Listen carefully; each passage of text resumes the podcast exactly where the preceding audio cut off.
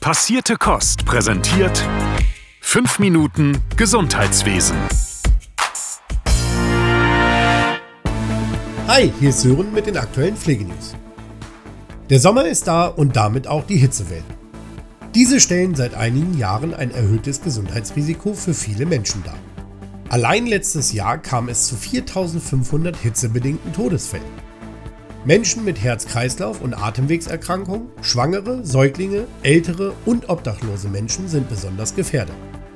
Bedingt durch den Klimawandel sollen Hitzewellen in Zukunft noch öfter auftreten. Um darauf aufmerksam zu machen, fand letzte Woche der Hitzeaktionstag statt und verschiedene Gesundheitsverbände und Organisationen äußerten sich zu der Thematik. Gemeinsam fordern sie gesetzlich verankerte Hitzeschutzmaßnahmen. Dr. Reinhardt von der Bundesärztekammer sagte, Gesundheits- und Sozialeinrichtungen sollten bereits in diesem Sommer Schutzkonzepte umsetzen, um Hitzerisiken zu reduzieren. Die Ärzteschaft stünde bereit, bei der Umsetzung und Planung zu helfen. Der Deutsche Pflegerat warnte, dass neben der Klimakatastrophe auch eine Gesundheitskatastrophe drohe, wenn die nötigen Maßnahmen ausbleiben. Hitzeschutz könne nur gelingen, wenn Menschen lernen, die Gefahr zu erkennen und richtig zu handeln. Gerald Gass, Chef der Deutschen Krankenhausgesellschaft, geht davon aus, dass es in den nächsten Jahren rund 20% weniger Kliniken in Deutschland geben wird. Dies sei wohl eine gewollte Folge der Krankenhausreform. Die Krankenhäuser hätten längst akzeptiert, dass Standorte zusammengelegt und umgestaltet werden müssen, so Gass. In absehbarer Zeit gäbe es gar nicht mehr ausreichend Personal, um die bisherigen Versorgungsstrukturen aufrecht zu erhalten. Grundsätzlich seien die Kliniken daher mit der Reform einverstanden. Allerdings sei ein gut organisierter Transformationsprozess nötig. Nicht einverstanden ist Gast mit den geplanten Qualitätsampeln. Dadurch werde der Eindruck vermittelt, dass an einigen Werten abgelesen werden kann, ob Kliniken gut oder schlecht seien. Lauterbach plant nämlich, eine Webseite einzurichten, auf der sich Versicherte über die Qualität informieren können. Im Sommer soll der erste Gesetzentwurf erstellt werden, sodass die Reform Anfang nächsten Jahres starten kann. Auf einer internationalen Fachtagung des Deutschen Berufsverbandes für Pflegeberufe, kurz DBFK, wurde erneut das Thema Community Health Nurse aufgegriffen.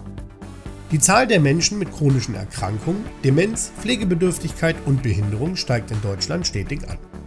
Dadurch sind innovative Lösungen in der Primärversorgung gefragt. Mit der Einführung von Community Health Nurses könnte die Gesundheitsversorgung zukunftsfähig gemacht werden, sagt DBFK-Geschäftsführerin Klappe. Community Health Nurses sind Pflegende, die eigenständig die Gesundheitsversorgung für Einzelpersonen und Gruppen gestalten können und damit systematisch zur Gesundheitsförderung und Prävention beitragen.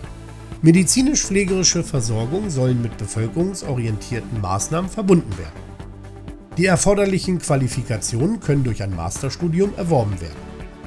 Auf der Fachtagung trugen Experten aus Schweden, Kanada und Slowenien Erfolge des Konzeptes aus ihren Ländern vor. Und deutsche Gesundheitspolitiker diskutierten die rechtlichen Schritte, um Community Health Nurses in Zukunft in das Primärversorgungsangebot aufzunehmen. Mit großer Mehrheit hat der Landtag in Mecklenburg-Vorpommern das Gesetz zur Umsetzung der Personalbemessung in vollstationären Pflegeeinrichtungen beschlossen, welches ab Juli in Kraft tritt. Die neue Fachpersonalquote wird sich in Zukunft nach dem jeweiligen Pflegebedarf der Menschen in einer Einrichtung richten. Bei einer Vielzahl an Pflegebedürftigen mit hohem Pflegegrad werden nach dem Gesetz mehr Pflegefachkräfte eingesetzt und bei einer niedrigeren Zahl mehr Pflegehilfskräfte. Dies soll den Vorteil haben, dass das Pflegepersonal stärker entsprechend der beruflichen Fachlichkeit eingesetzt wird. Somit sollen Hilfskräfte in der weniger komplexen pflegerischen Betreuung tätig werden und Fachkräfte sich verstärkt auf ihre fachlichen Aufgaben konzentrieren. Dies soll die Versorgung verbessern und die Attraktivität des Pflegeberufs steigern. Der Bundesrat hat das vom Bundestag beschlossene Gesetz zur Pflegereform letzte Woche passieren lassen.